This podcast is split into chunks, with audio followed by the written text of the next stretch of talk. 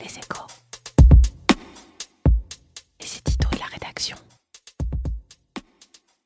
Jusqu'ici, tout va bien. Le gouvernement n'a pas encore complètement dévoilé sa copie sur le budget 2020, mais une chose est sûre, son scénario économique fera assez peu débat. Avec une prévision de croissance à 1,3%, les anticipations de Bercy sont en adéquation avec celles de la Banque de France, parues ce mardi. Le Haut Conseil des finances publiques, sorte de juge de paix, ne devrait pas non plus trouver à y redire. Sans faire des étincelles, l'économie française devrait garder son rythme de croissance dans un environnement mondial pourtant en nette dégradation. L'explication La Banque de France prévoit une accélération de la consommation grâce à des gains de pouvoir d'achat substantiels en 2019 et qui resteront importants l'année prochaine. Les baisses d'impôts atteindront en effet encore 9 milliards d'euros et l'inflation devrait rester timide. Le scénario retenu est cependant assez prudent puisqu'il table sur un ralentissement des créations d'emplois et une contribution négative du commerce extérieur à la croissance. Du côté des entreprises, l'investissement l'investissement continuerait de croître, mais là encore à un rythme plus modéré, des prévisions réalistes donc.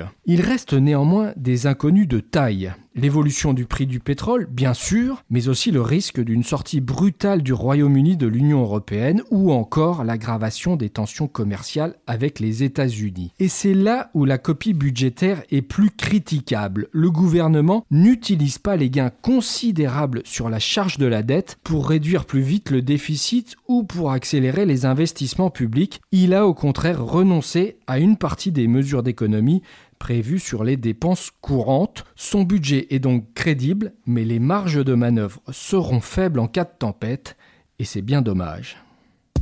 Retrouvez tous les podcasts des échos sur votre application de podcast préférée ou sur leséchos.fr.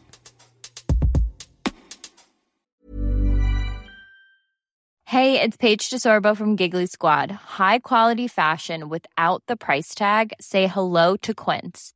I'm snagging high-end essentials like cozy cashmere sweaters, sleek leather jackets, fine jewelry, and so much more. With Quince being 50 to 80% less than similar brands. And they partner with factories that prioritize safe, ethical, and responsible manufacturing. I love that. Luxury quality within reach. Go to quince.com slash style to get free shipping and 365 day returns on your next order. Quince.com slash style.